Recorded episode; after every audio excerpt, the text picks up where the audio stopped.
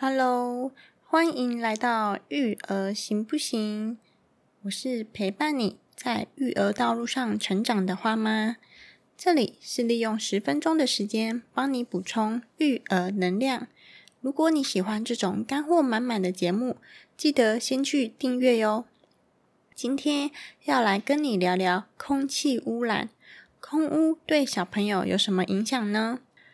花妈想做这集的主题，是因为前阵子花家请人来清洗冷气机，一打开冷气机，满满的灰尘。接着，专业的人员拿出了像是透明雨衣的东西来帮冷气机灌水，水随着管子流下来，黑压压的。当时我就在想。如果冷气机是我们的肺部，那我们的肺是不是经由空气进入肺部之后，那些脏污就囤积在肺部，没办法像洗冷气机一样这样子清洗出来，这样子脏污累积在我们的肺部，长久下来会对我们的小孩，甚至是对我们有什么影响呢？所以花妈就想要来以空气污染来做这集的主题，和你一起讨论看看。我们来进入主题吧，Let's go！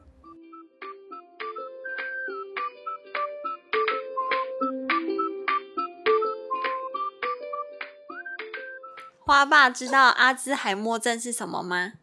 就是人家讲的老人痴呆。最近我听到有一个研究呢，说阿兹海默症的风险 来源不是遗传性因素，四十到六十五趴的原因，阿兹海默症它的主要是因为生活方式和生活环境，其中空气污染是最重要的诱发因素。就像是联合国在一九九二年将墨西哥城。列为世界上污染最严重的大都市。二零一八年的一项研究显示，墨西哥城大量的三十到四十岁成人大脑中发现有典型阿兹海默症的病理表现，甚至在婴幼儿的大脑内也有类似发现。研究人员把这个发现和大气污染相关联。再来呢，就是另外一个研究，蒙大拿大学神经病理学家可德隆·葛西杜纳斯，他研究墨西哥市不远的小镇，小镇污浊空气对健康的影响。二零零零年代初期，他检查了四十只在墨西哥市污染最严重区域游荡的狗，发现他们脑中有类似阿兹海默症的病理症状。是。这项发现促使他进一步检查生活邻近社区的居民，他就发现喽，儿童和十一个月大的婴儿脑部也有阿兹海默症相关的蛋白质产生，所以空气污染可能就是阿兹海默症的其中一个重要因素。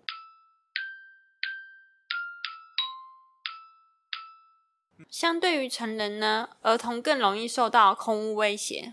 花爸知道为什么吗？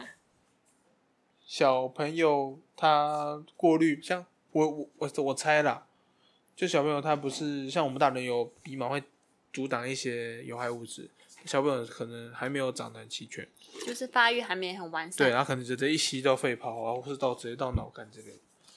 花爸说的也是其中一项原因。我整理出了四点，相对于成人，儿童更容易受到空污威胁的原因。第一个呢，是因为儿童呼吸的速度是比成人快两倍，所以吸吸收的也是吸收的废气或者不好的也是快两两倍大，多两倍。第二个呢，是儿童的身高，它更接近。汽机车排放废弃物的那个位置，高度啊，对，你这样一一讲，我想到那个 Aprica 那推车，他有说故意把它做高一点，然后可以妨碍一些有有有害物质。对对对，好像有他有 slogan。没错。第三个呢，儿童的呼吸道结构狭小，使得发炎反应损伤更明显。第四个，儿童的脑、肺、免疫系统未发育完全，呼吸道也更容易受到影响。接下来呢，我们就要探讨空污对小孩有什么影响。嗯嗯，你觉得空污对小孩有什么影响呢？花爸？那刚才讲的是为什么相对于成人，儿童更要注意？你说空污会造成小朋友怎样伤害，是不是？对。你第一个大家讲的可能就是脑部受损嘛，对对，阿兹海默症。可小朋友小朋友会有阿兹海默症的情况吗？因为阿兹海默症它的发生，它需要很多种，就是累积、累积、累积、累积到一定的时间。才会这样子慢慢的产生出来，就像失忆症的老人啊，他也是慢慢的、渐渐的遗忘啊。小孩子还小，他还没有受到污染那么严重，所以不会有阿兹海默症的明显的症状出现。嗯，会造成什么样的变你可以想想，你小时候你不就是洗鼻子吗？对啊，就是鼻子过敏啊。哦，就过敏，对啊，对对对对。我也整理出了四点。最一开始呢，宝宝在孕妇的肚子里嘛，那时候如果孕妇一直吸到大量的脏空气的话，嗯，宝宝呢就容易早产。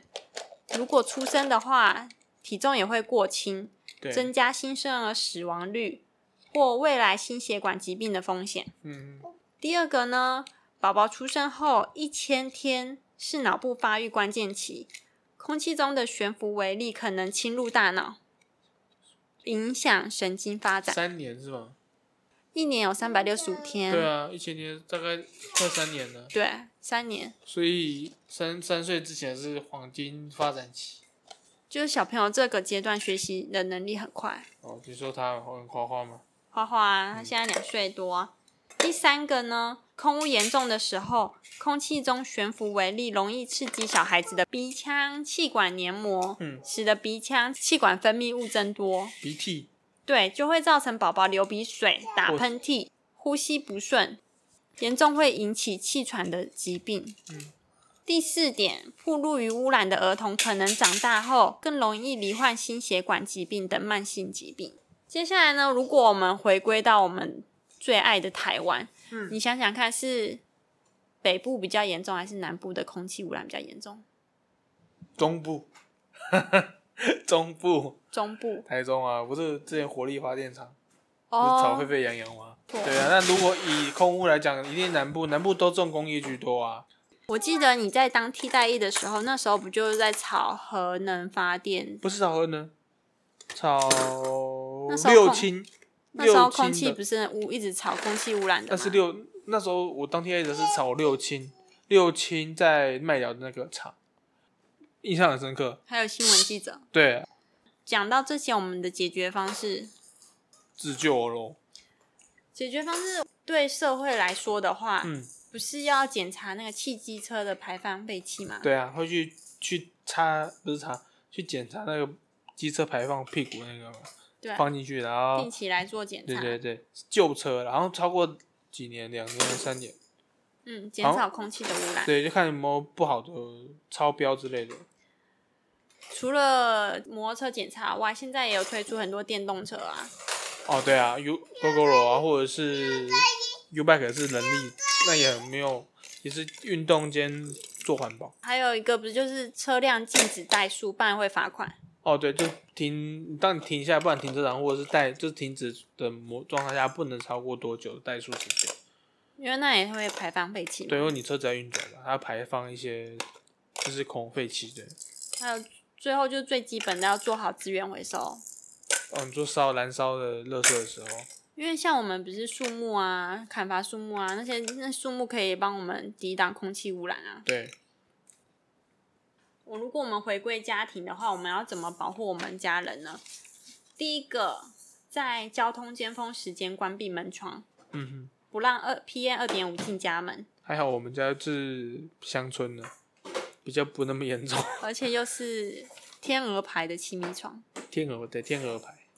第二点呢，避免在家里制造 PM 二点五，像是室内燃烧香啊，就避免点香哦。对，就是点香时候要保持空气流通。对，还有定期检查清洁，并使用好的抽油烟机等等。哦，像我们花家有买空气清净机。对啊，买买两台，一台楼上，一台楼下的客厅。第三点，避免在交通繁忙的道路旁运动，因为如果你避免在交通繁忙、繁忙、繁忙的道路旁运动，因为你因为你运动的话，你会呼吸嘛，这样子大量的呼吸，呼吸量增大，反而会让你吸进更多的 PM 二点五。哦。第四点呢，如果户外空气品质不佳。非得要出外的状况下，请戴口罩。对，建议一定要戴口罩、帽子，穿上长袖长裤。或肌肤好像也会吃进，被偏那种很微粒，好像不止吸进去，皮肤也会渗透。我想到了，好像会。除了我们大人做好这些防护之外，宝宝更是要如此。对呀，是一定。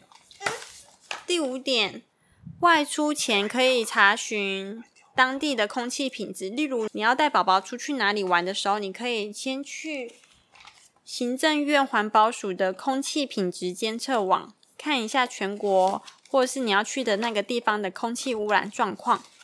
专家提出了针对一般民众与敏感性族群在不同程度空气品质下的活动建议。以上就是我们可以做到的解决方式。最后呢？花妈觉得，随着科技的发展，污染程度会越来越多啊，就像是空污啊，还是听说人类在工业发展之后到现在，对对，那就会空污或者水污染，或者是大自然对大自然一切的伤害了。嗯，那虽然现在政府或者是各国或是一些欧盟单位。国际单位有说什么要开始环保政策出来，环保意识抬头。对，那就是变成是我们也要做好这个角色，对，保护环境角色。呃，能能自己骑车自己骑脚踏车，然后搭乘大众交通工具，做好资源回收，做好资源回收。空污的问题，我相信呢，人类那么有智慧，应该会慢慢的达到一个平衡。